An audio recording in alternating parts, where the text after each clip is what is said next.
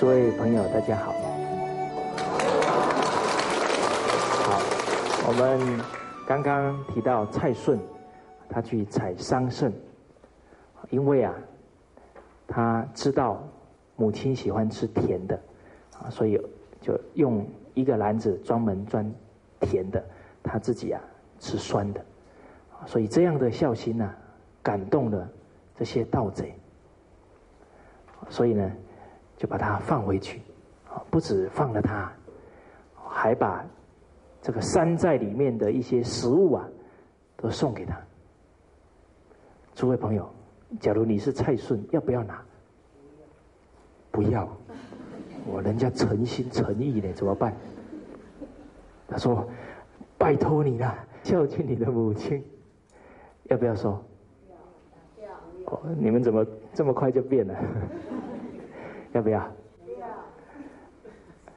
好，蔡孙听了你们的意见，把这个送的东西拿回去，拿到家里呢，才刚坐下，突然官府的人来了。这个张三家的米怎么在你们家？李四家的菜怎么在你们家？来，把他抓起来。那怎么办？哇，这个时候你就百口啊！莫辩呐！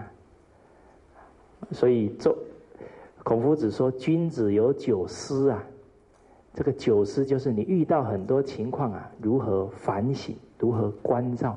其中有一个叫“见得失义”呀。当你要获得任何东西的时候，首先要考虑到它的来路是否。是清白，是正常的，所以这一些山寨里面的东西都怎么来的？抢来的嘛，所以这个时候绝对不能拿。所以诸位朋友，你听了这个蔡顺的故事，印象深不深刻？所以我们讲故事当中啊，很重要一点呢，要把其中的道理呀讲给孩子听。这样才能理事圆融，去搭配。假如你只是讲事情啊，讲完了，你的孩子只会说：“哦，我听过了。”假如你呢不讲故事，只给他讲道理，他听没有五分钟，说：“啊，妈，我想睡觉了。”所以理跟事搭配好啊，听话的人就觉得哎格外的有收获。好，不管你是老师还是家长。都可以运用这个讲故事当中啊，融入一些道理、一些生活的提醒跟启发。那我们告诉孩孩子这些故事啊，就说你看以前的孝子啊，第一个念头都是想到啊，给父母。那诸位小朋友，你知不知道妈妈喜欢吃什么？一问哦，他们都想半天。有几个比较有良心的，比较想得起来，很多都想不起来。我看他们那种酒况啊，我就说：“那妈妈知不知道你喜欢吃什么？”哦，他们马上露出灿烂的微笑，当然知道，还可以讲好几样。好，接着我就跟他们说：“我说你看，妈妈都知道你喜欢吃什么，你却不知道。”妈妈喜欢吃什么？这样公不公平？你看妈妈这么爱你，你居然都不爱护妈妈。所以今天回去有什么作业？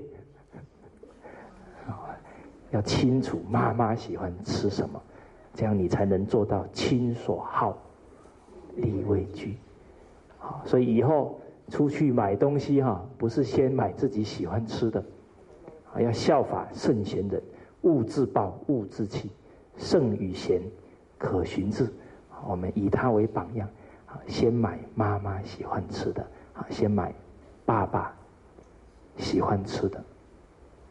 好，那父母啊，其实都非常关怀我们的健康状况。那一个人要健康啊，必须要身心。调和，那中国话又说，祸从口出啊，病从口入，所以吃东西要额外注意，不然现在啊，一大堆文明病产生了。诸位朋友，你有没有把握呢？不会得文明病？哦，你们怎么都没人举手？知识就是力量，知识正确的知识才可以给你信心。所以你也不要担心，如何让自己啊吃的健康？这一个知识啊，已经有很多人啊投入他几十年的人生啊。在那里研究了，你要不要从头开始读？要不要？不需要。所以我常说啊，站在巨人的肩膀上，可以看得更远。诸位朋友，谁是巨人？我们要教导孩子智慧，那孔夫子、孟夫子就是巨人啊。您可以啊，直接把他的智慧经验呢学过来。好，比方说在健康方面，谁是巨人？您可以到书局去看看，哦，哪一些书特别谈健康啊，特别畅销，你就可以啊，去跟他学习。我刚好啊，在很多年前啊，拜读了雷九南博士的《身心灵啊全体健康》，所以其中有提到啊。少吃肉，多吃菜，这样才会健康。好，那为什么要少吃肉？我们要就就要去了解，现在人呐，身体不健康，是营养不良，还是营养过剩？都过剩哦。但是你看哦，明明是营养过剩，但是人的脑子里都停留在什么？有没有发现，人好像都慢半拍哦，都还是停留在怕这个不够，怕那个不够。你看，我们所怕的啊，很少遇到啊发生的。你看，现在孩子要找到营养不良的还不容易，你还必须坐飞机到非洲去找。台湾还真找不到，找到的都是寒暑假还开减肥班，是不是？在那里跳。哦，跳半天，然后呢，这个孩子心里面想：我只要撑过今天，明天就可以去吃麦当劳。这样减有没有用？不从根本下手，在那里流汗，他肚子越饿。哦，所以啊，现在的问题不在营养不良，而在营养过剩。哦，所以其实啊，人所需要的。蛋白质啊，不是很多。一般人觉得啊，肉有高蛋白。其实啊，蛋白质吃太多啊，会损害肝脏，损害肾脏。一个人一天所需要的蛋白质是四十克到六十克就够了。其实植物里面的蛋白质啊，不比。动物少，我们说花生啊、淮山啊、海带啊，这一些食物啊，都含有很好的蛋白质。当我们的蛋白质过剩了，你的身体就会呈现酸性。那有一句话叫“酸性的体质啊，是慢性病的”。根源，温床。为什么？我们设想一下，假如你的身体很酸，把你所有的内脏都泡在里面，你半夜有没有听到你的肝脏说：“我快窒息了？”还是你的胃说：“我快受不了了？”你有没有听到？有没有听到？没有。你当主人的怎么这么不负责任？好，这些内脏啊，长期泡在酸性的环境里面呢，很容易啊，功能衰退。所以才会有这么多慢性病啊，越来越早报道了。我还曾经听过十八岁的孩子中风死了，不知道还有没有更早的？这是我好几年前听的。所以你看，慢性病都一直提早，因为啊，人吃的食物错了，不只是内脏啊容易衰竭，现在还有一种病也很厉害，叫做骨质疏松症。听说这一个症状啊，是往后啊十大死因这个后来居上的一个。为什么？当你骨质疏松很严重啊，有时候打一个喷嚏会怎么样？骨头，你们不要被我吓到了，这个也不是我讲的，是报道说的。哦，你看那个，我们有常常说啊，老人最怕什么？摔呀，因为一摔呢，可能骨头碎了，就站不起来。现在不是老人摔了会碎啊，现在很多年轻人去测啊，像我去测的时候，那个测试的人脸色也不大好看，你勉强及格了。好，我们可不能三四十岁去去测，测成。八十岁的骨头，那就麻烦。那为什么酸性体质会造成骨质疏松？因为人体是一个很大的化学工厂，所以它要维持它的酸碱平衡。那因为你身体里面都是酸，身体会受不了，所以它必须把碱的东西拿出来中和。而人体里面呢，最大的碱就是钙质。那哪里是钙质的仓库啊？你的骨头，所以一天一点一滴就开始渗出来，久了之后啊，就会骨质疏松。所以食物要均衡，所以肉类里面呢含有太高的蛋白质，不可以吃太多。再来，不只是蛋白质会过高。食物里面呢，还有有形毒素跟无形的毒素。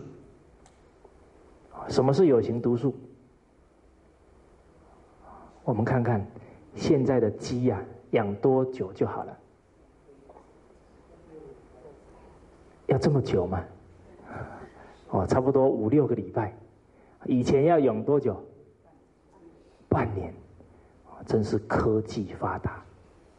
有没有？但是为什么能够养那么快？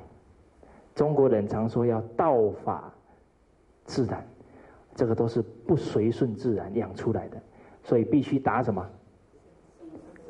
生长激素、抗生素，哦，打一大堆东西。而这一些药物啊，最后到谁的肚子里？对，哦，所以我记得啊，当时我还没吃素。吃那个鸡块一打开来，看到油油的一团，那个是什么？那是荷尔蒙啊！所以现在小女孩的月经啊，越来越早啊，有的还没到十岁，月经就来了。月经来的越早，她的寿命啊越短。所以这一些食物啊，都在残害我们下一代啊。我们当父母的不能不谨慎，啊，然后自己的身体啊也不得不小心啊，去爱护。除了这一些有形的毒素之外，还有无形的。我们设想一下，食物被宰杀的时候，他的情绪啊，一定非常恐惧，非常愤怒。我们自己啊，可以思考一下，你发一次脾气啊，要多少天才能平息啊？为为什么？你有没有看过发完脾气之后神清气爽的人？没有吧？因为发了脾气啊，你的肾上腺素很多那个腺体分泌啊，产生大量的毒啊，所以你就会全身无力。所以动物在被宰杀那时候啊，全身愤怒啊，就分泌很多的毒素。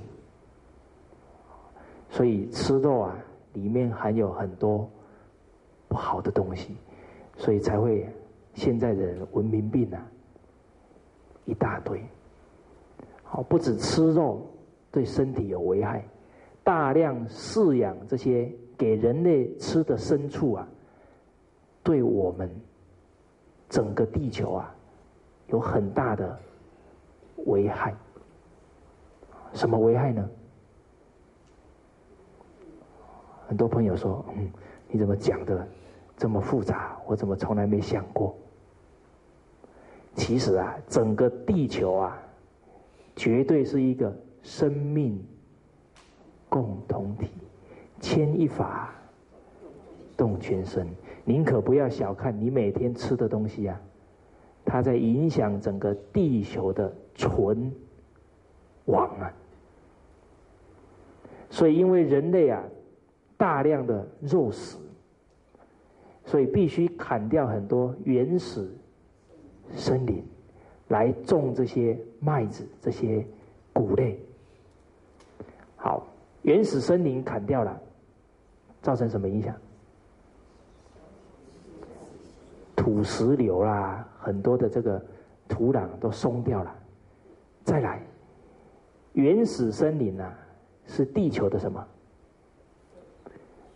肺呀，就好像人体的肺呀，在帮你过滤很多脏空气啊。所以，当原始森林越来越小、越少，整个地球的空气品质就越来越差。所以，为什么我们的天气现在会这么不稳定？连墨西哥都下雪。墨西哥是什么？是热带地方的都下雪，非常的气温异常，在现在的名词叫做温室效应。我们以前都把温室效应背起来。啊，为什么会造成温室效应？来自于啊，人类排放很多废气，还有因为地球的肺啊，一点一滴被割掉了。所以其实啊，那一些种给谷类吃的这些啊，种给畜生吃的这些谷类啊，拿来给人类吃哈，绝对哈都不会有人饿死。所以除了对空气有影响，对土壤、对水源呐，也有直接影响。因为养了这么多的动物啊，他们会大量排放什么？粪便呢，所以这些粪便就污染土壤、污染水源。所以其实人类啊，可以过得比较轻松、比较干净的只要我们呢，懂得选择对自己、对环境有利的饮食习惯，那其实我们做环保啊，就在每一天。当中，在落实了。好，这种自利啊，又能够利他，那何乐而不为？所以你在吃饭的时候也很有使命感，啊，也是为了地球的健康。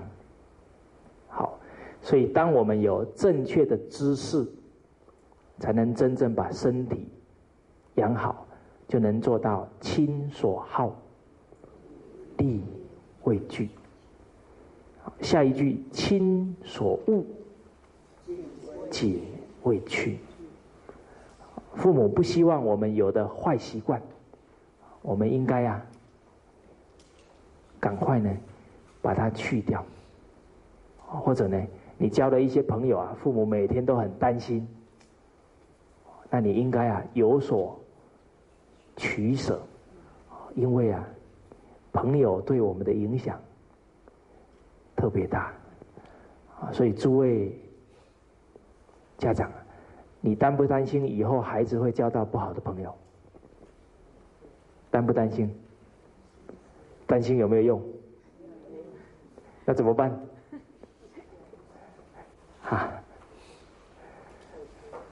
要提升孩子对人的判断能力，他才知道啊，亲近善良的人，他才知道啊，远离恶友，叫敬而远之。而且他敬而远之的时候呢，他也会知道，我好好啊，把自己演好，去感动这些朋友。那如何让他对朋友懂得去抉择？其实啊，我们已经在学了。一个人有没有德行，从那里看？孝道。所以一个人值不值得交往啊？你只要判断《弟子规》啊，他做到多少。所以我跟很多朋友说，《弟子规》啊叫照妖镜。你要选朋友，还是要选选配配偶？哈，照一下，马上就知道可不可以。好，所以《弟子规》是照妖镜，《弟子规》也是显圣镜。你可以看出来，哦，这个朋友做到很多。这样的朋友，你要终身相交。好，那亲所恶，我们就从啊习惯来谈。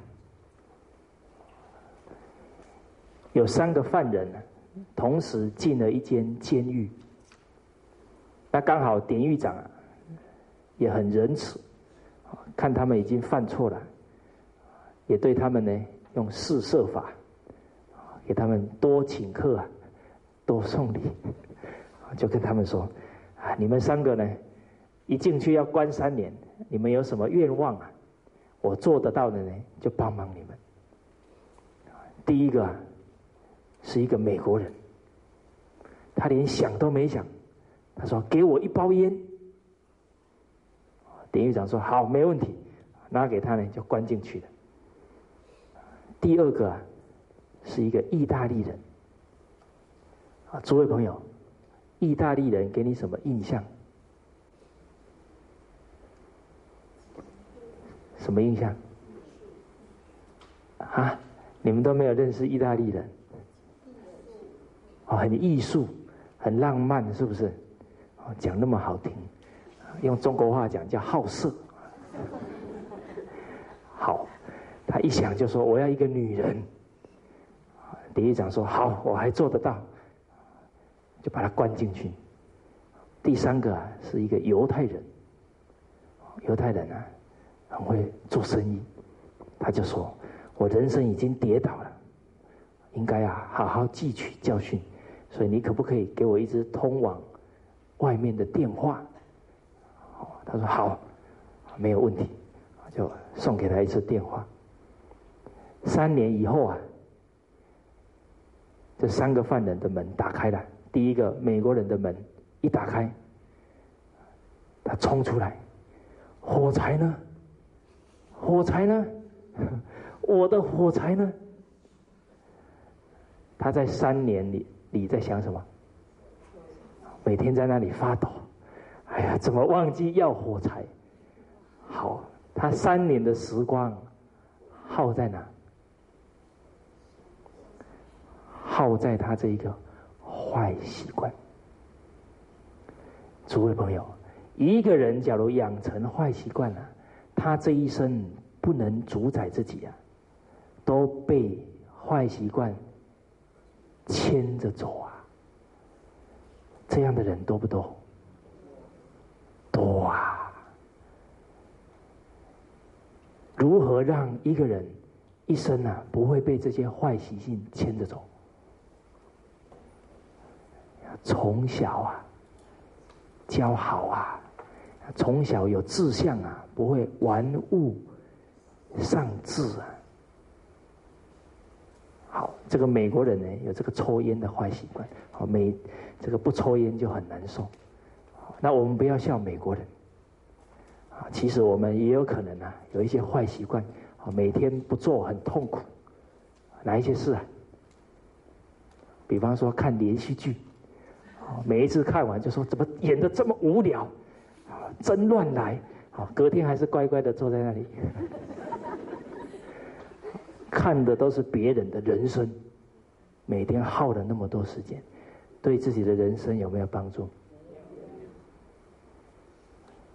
哇，一天一天过啊，人生该做的事不做，想做的时候可能就啊都没机会了。所以孔老夫子站在河川的上面，讲了一句话：“啊，子在川上曰，逝者如斯夫啊，不舍昼夜。”你看人家孔夫子看到流水。马上想到，时间就像这个流水一样啊，一去啊，不回了。所以我们也不能让我们的生命啊，白白的耗在这些对自己无益的事情上面。好，第二个，这个物啊，我们刚刚讲的，抽烟不好。第二个，他的坏习惯是什么？好色。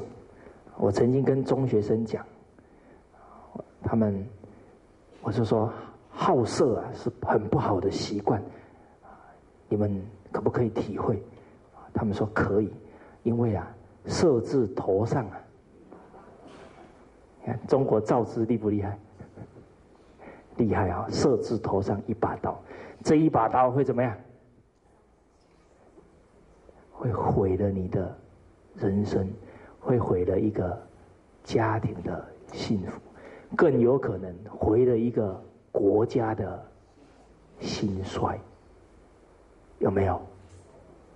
你看唐朝时代，唐玄宗还没遇到杨贵妃的时候，他是开元之治啊，还很尽心尽力。治理国家，遇到杨贵妃之后变成什么？安史之乱啊！所以，诸位朋友，唐朝的衰败，谁要负最大的责任？啊？谁呀？男人都说杨贵妃。女人都说唐玄宗，不过真理还是只有一个，色不迷人，所以根本还在唐玄宗啊，是不是？那假如唐太宗在的时候，杨贵妃来，可能也没什么作用啊，因为他念念啊，以江山社稷为重。啊，所以人生呢，遇到很多的问题啊，不能把责任推出去，要怎么样？反省自己，这才是真正的原因所在。所以这个意大利人好色，他的门一打开啊，他人还没走出来，已经听到很多什么声音？小孩子的声音。很多这些中学生听了，都哈哈大笑。我就问他们：“我说意大利人比较惨，还是美国人比较惨？”啊，意大利人惨了，美国人惨，都很惨是吧？他们说意大利人更惨。这个讲话了是一个女学生，她就说：“因为她一出来，不只要打理自己的生活。”还要照顾好多小孩，请问他能照顾吗？能不能？我相信你都可以铁口啊，直断啊，因为他只是纵欲啊，他提不起他的什么责任心。所以透过这个故事，我会跟学生讲，找对象哈，要找什么样的对象？有责任感的，所以我会找一个学生啊，平常呢扫地工作不认真，常常不交作业，我都把他叫起来，你给我起来，你不要给我结婚哦。哦，他下来不知道我在说什么。我说你连自己都照顾不好，都不能为自己负责，你没有资格结婚，结了婚还害了下一代，好，还不能照顾自己，不要给我结婚。你这个学生会记多久？虽然我是在骂他，其实是骂给谁听啊？全班都听啊，所以女孩子会留下什么印象？找对象要找有责任心的啊，才能依靠啊。啊，其他的男生也会反省一下哦，我有没有责任感？所以很多的预防针啊，要提早打，不能等到他们心花怒放的时候再来打，就来不及了。好，好，所以这是第二个坏习惯，我们要根治。第三个，这个犹太人。出来了，恭恭敬敬啊，走到典狱长前面啊，给他深深一鞠躬，啊，谢谢你啊，给我这支电话，这三年来啊，我从透过电话得到很多外面的讯息啊，也做了一些投资，所以我现在啊，已经有一笔资产，啊，以后的人生啊，我会好好去走，啊，所以三个人做了三个不同的抉择。也产生了不同的命运，所以我们绝不希望啊，我们的孩子因为一些坏的习惯而让他一生呢堕落下去。所以你从小啊就要根治他这一些不好的习惯，还有有一个习性啊，会害了自己，还会造成家破。人亡，赌，所以假如一个男生好赌，绝对不要跟他交往，太危险了。因为赌啊，他无法克制，很可能把家里的财产呢，甚至于祖产呢，都耗进去。那中国圣贤呢，有整理出来啊，人有四个习性呢，要去对峙。叫做骄、奢、淫、逸、骄傲、奢侈、淫、逸。好，我们对照一下，第一个自己有没有？所谓修身才能齐家。啊，假如我们自己也要赶快修正，再来对照一下，现在孩子有没有这个习惯？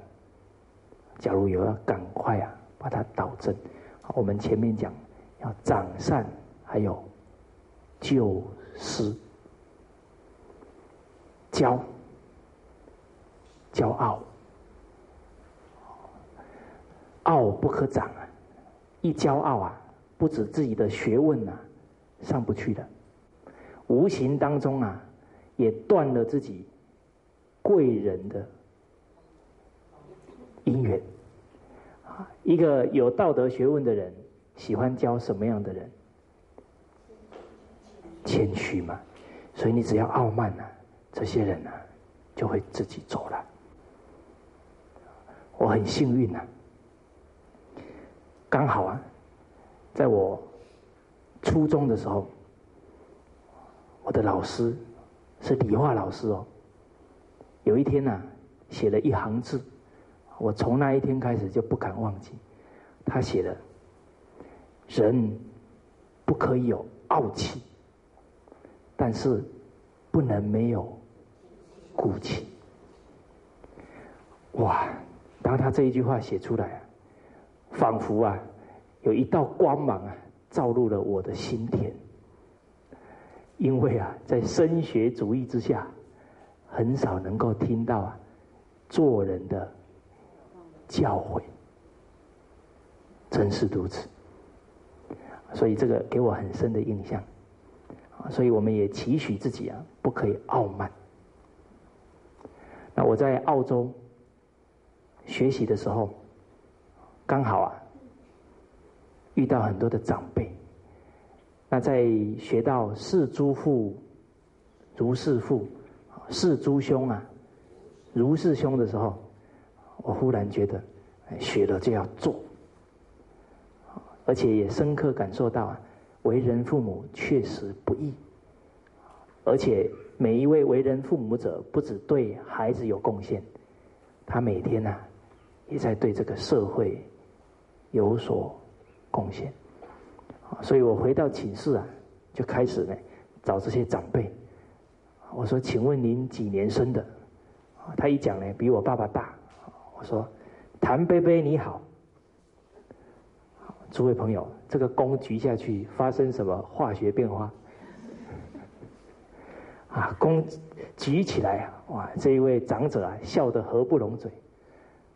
他说：“飞了几万里呀，还收了一个侄子。”他很高兴，好，另外啊，我又继续问，问到一位陈陈先生，我说陈叔叔你好，因为他比我爸爸小。突然有一位长者跑过来，他说我也要。好，这一位叔叔啊，就是往后啊影响我生命很深的卢叔叔。我事后想想啊，这个长辈啊，真是啊。非常爱护我们这些晚辈，他生怕我们啊，没去叫他叔叔嘞，还自己跑过来说我也要，在制造机会啊，给我们这些晚辈啊，啊，所以我也毕恭毕敬啊，跟他鞠一个躬，卢叔叔你好，这个躬啊，举下去以后，我的人生就出现了翻天覆地的变化。所以，诸位朋友，礼貌要不要教？要啊！隔天下午啊，卢叔叔就把我找过来，坐在客厅的椅子上。他跟我说：“他二十九岁啊，就当总经理了。这个总经理哈，还不是自己给的哦。好，听说现在一个扛棒掉下来，一个广告掉下来，会砸到好几个总经理。”那不是那种总经理，是啊，股东坐两排，一一啊询问他企业出现什么问题啊，人事出现什么状况的时候，你应该怎么样解决？都是要真实的功夫吧，跟经验啊，所以他就对答如流，就开始了，从二十九岁就当了专业总经理。专门帮人家解决啊企业的危机，这么有能力的人，我们很难遇到啊。结果很幸运的，就因为我们的一个礼貌啊，让长者觉得很欣慰啊。现在年轻人还这么有礼貌，啊，所以他一坐下来啊，就把他几十年人生的经验跟智慧啊，跟我娓娓道来。我越听啊，一则以喜呀，一则以忧。忧什么呢？忧自己的眼光太差，不是庐山呐真面目。因为这个卢叔叔刚好坐我旁边，我都看不出来。不过啊，也从中体会到一个道理：真正有能力的人，越怎么样？谦卑啊，就好像你隔壁家很亲切的叔叔，啊，绝对不会跟你啊炫耀东、炫耀西的。所以两个多小时聊下来啊，我的内心很激动。当场啊，我只想做一个动作，做哪个动作？那个时候真的是。深刻体会到，为什么中国人呢这么重视师道？为什么？因为啊，一个老师确确实实是啊，无私的，只希望啊，用他的智慧啊，成就你的人生，完全不求你的回报。哇，那时候体会很深啊，当场啊，就跪下去了。就这个卢叔叔啊，年轻就学柔道，所以动作特别快，马上就把我拉起来。他说：“哎呀，死不得啊！” 我就没有跪成功。所以从那一天开始啊，每一次呢，我们上完课，啊，这卢叔叔就说：“来，我们去散步。”啊，边走呢，他就问我：“今天你听《弟子规》听的怎么样？啊，听德育故事听得怎么样？”我会把我的心得啊告诉他，他就会说：“你看的不够深，看的不够广。”他就一一啊分析给我听。所以虽然啊只相处了两个多月啊，确确实实啊给我人生的启示啊，那不是啊这个两个月可以算出来的，真的是一生呐的助力。所以除了这两个月以外啊，后来啊离开澳洲以后，只要有机会啊，我都会啊主动啊打电话给卢叔叔，他都会啊非常无私啊。给我很好的建议，给我很好的启发。所以诸位家长，傲啊不可长，所谓满招损啊，谦受益啊，所以啊一定要长养孩子的谦卑态度。第二个奢奢侈，一个孩子假如奢侈啊。那很难转变，因为啊，由奢啊入俭难。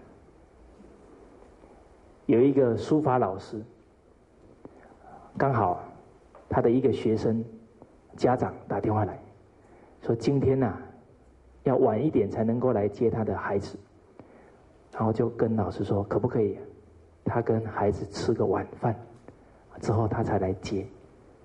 这老师答应了。跟着这个小孩啊，小学的小孩，啊，去吃馆子。一进去啊，这个小孩拿起菜单，然后就说：“来，好，服务员来了，他说给我两瓶可乐。”那服务员就去拿可乐，他就大摇大摆开始要点菜。就后来的可乐拿过来，小朋友说：“这个。”这个，这个，就自己点起菜来，这个老师都看傻眼了。好，等他点完了，把它拿过来一看，哇，点的都是啊，很贵的菜。诸位朋友，这个孩子跟谁学的？他父亲是当官的，所以你看，父亲这种。奢华的行为啊，直接传给谁？儿子啊！所以诸位家长，我们不要哈，常常带孩子去大吃大喝。他吃这么豪华，吃习惯了，就吃不惯什么清淡的菜。啊，而且啊，到大馆子去啊，都会看到一些大人啊。比较不好的一些行为啊，所以尽量啊，孩子不要去的场合，不需要去的场合，不要带孩子常去。好，所以谨慎，不要长孩子的奢华之气。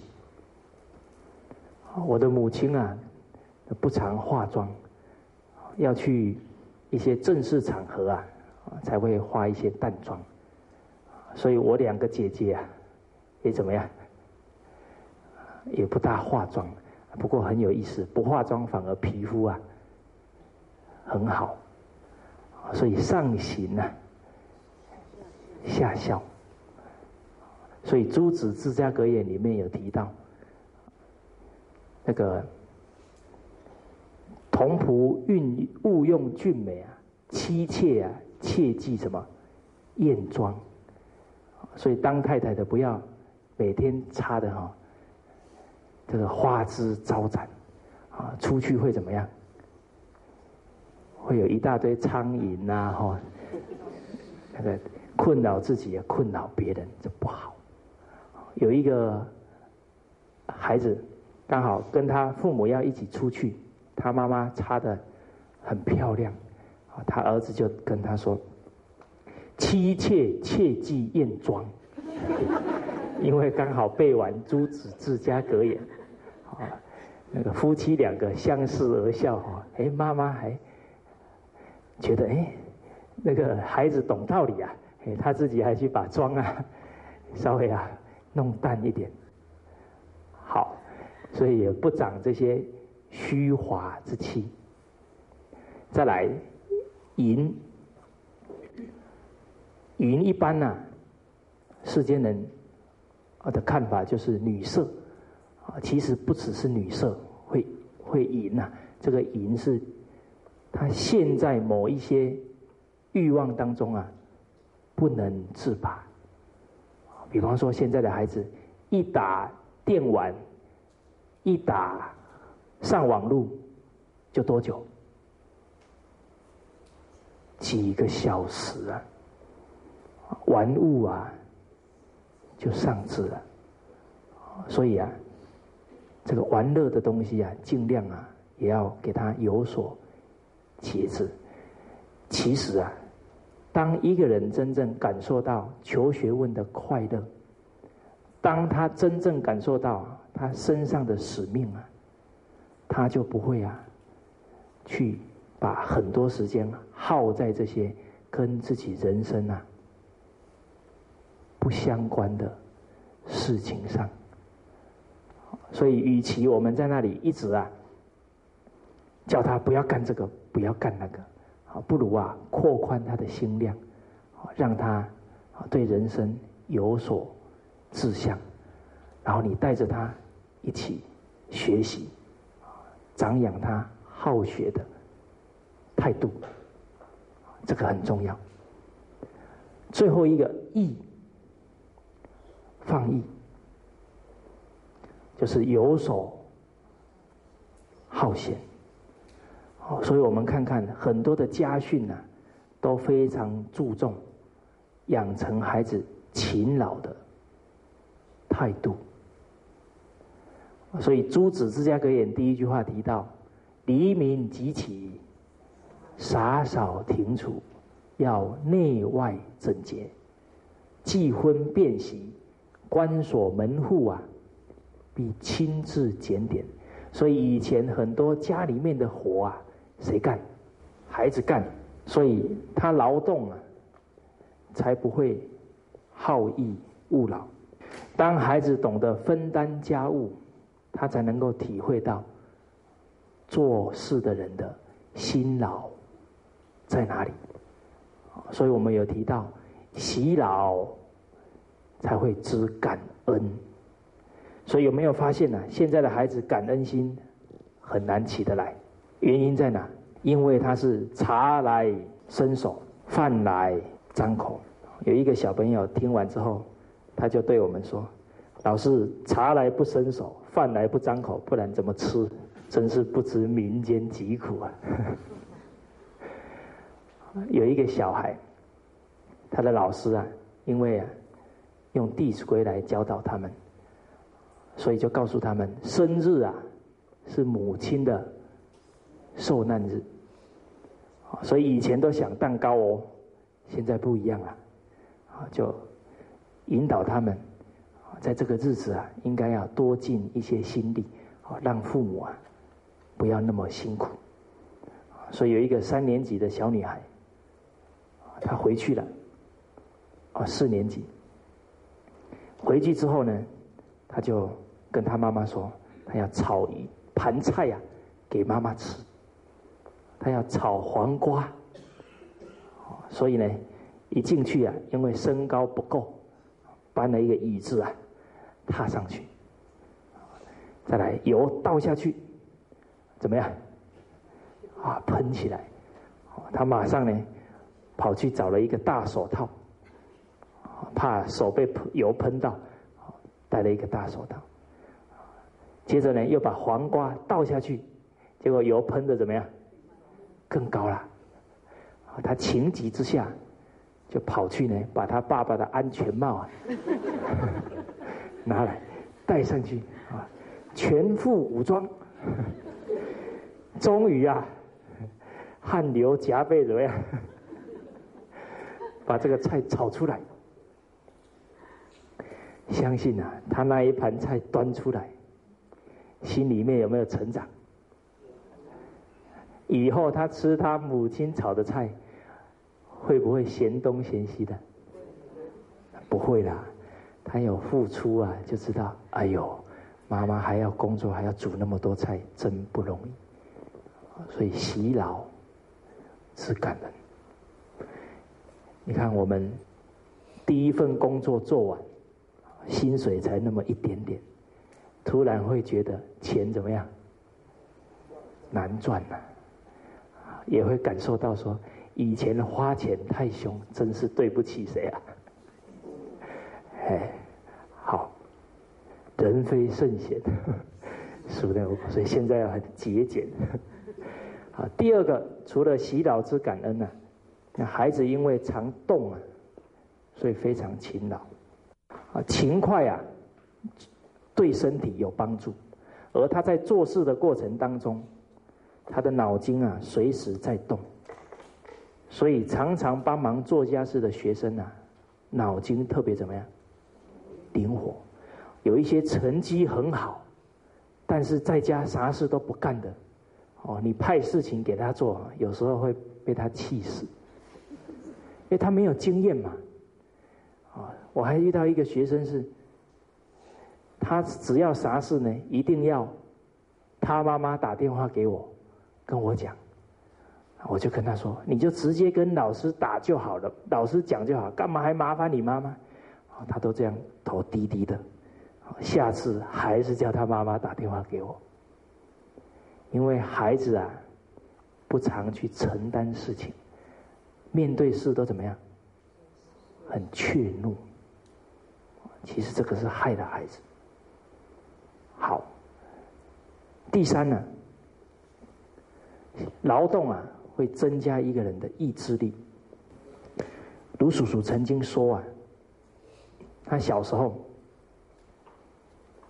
刚好隔壁家的水缸啊没水了，他的母亲说：“来，去把水缸填满。”谁家的水缸啊？邻居家的水缸呢？那个时候已经四点多了，四五点了，而这个提水啊，要到小溪旁啊，所以一来一回，而且还不是扛一次才这就能装满，还要扛两趟，可能啊，这两趟跑下来都八九点了，要不要扛？他们那一代啊，对父母很尊敬，父母命啊，行勿懒，所以就去抬。回来都八九点了，才吃着凉掉的饭菜。你舍得吗？舍不舍得？你舍不得哦，就养不出像卢叔叔这样的人才。所以他母亲呢，懂得多帮助别人。顺便啊，磨练他的意志力。他说啊，每一次他面临很大的压力啊，工作压力啊，脑脑子里面都会浮现一个影像，就是他在扛水的时候，他在想，我快要撑不住了。那假如撑不住呢，留在这里也没办法，还是怎么样？坚持啊，一步一步啊。跨出去，所以他当他面对挑战的时候，他第一个念头是什么？跨过去。所以劳动啊，会让一个人的意志力啊不断提升。所以诸位朋友，现在孩子是不是缺乏这些？对呀，所以啊，要赶快啊，让孩子。多做家事，多去付出，才能长他这一些好的德行、好的态度。那今天呢，我们先讲到这边，哈，谢谢大家。